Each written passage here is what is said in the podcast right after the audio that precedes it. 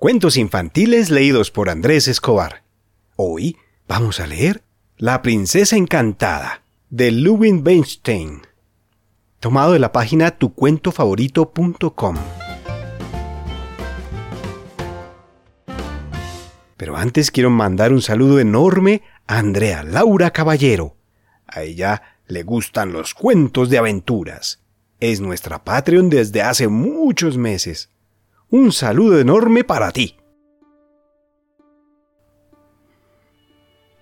La princesa encantada.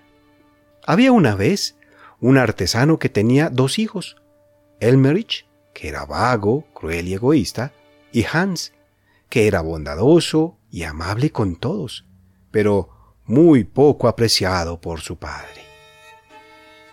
Un día, el hombre se enteró en el pueblo que había un castillo cercano en donde la princesa había sido encantada por un maléfico.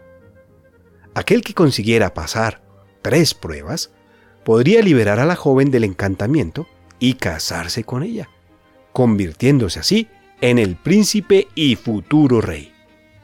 El artesano pensó que era una buena oportunidad para su hijo Elmerich. Al llegar a casa, se lo contó y el joven partió al día siguiente hacia el castillo. Por el camino, Elmerich se encontró con un hormiguero. Se detuvo para aplastar a todas las hormigas. Después, se encontró con doce patos en un estanque. Mató a todos menos a uno. Y poco después se topó con una colmena que destrozó.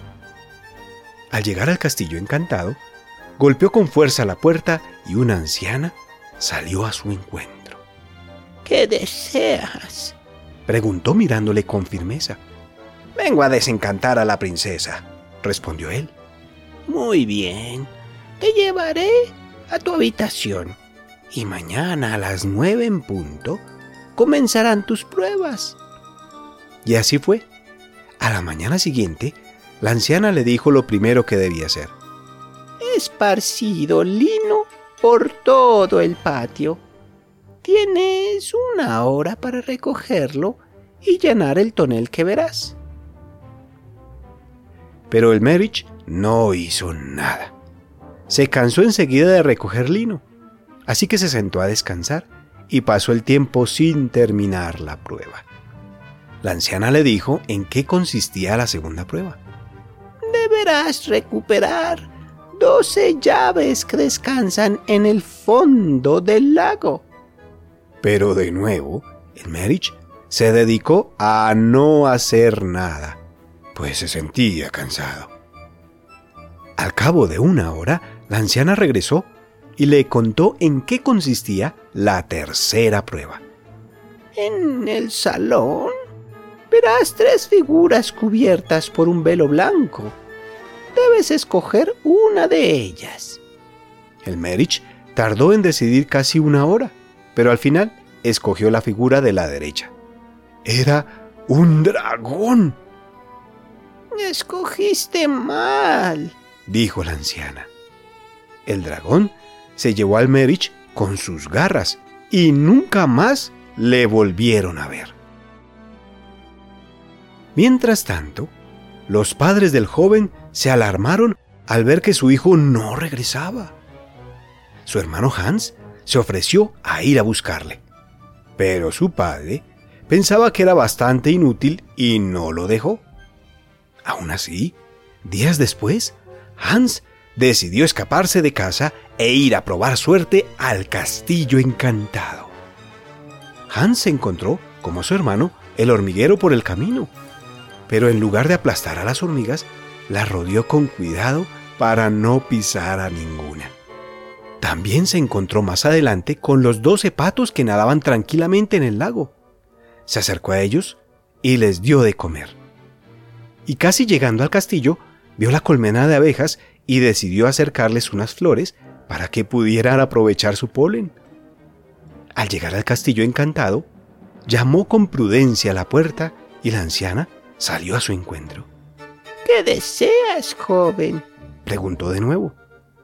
Oh, si es posible, me gustaría intentar romper el encanto que mantiene dormida a la princesa.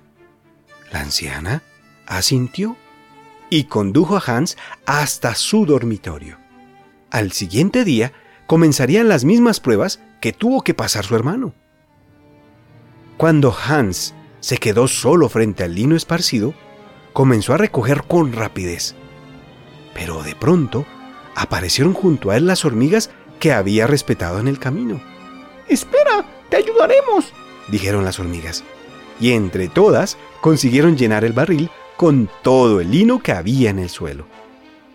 Para la segunda prueba, Hans se zambulló en el estanque para buscar las llaves, pero enseguida llegaron junto a él los patos que había dado de comer.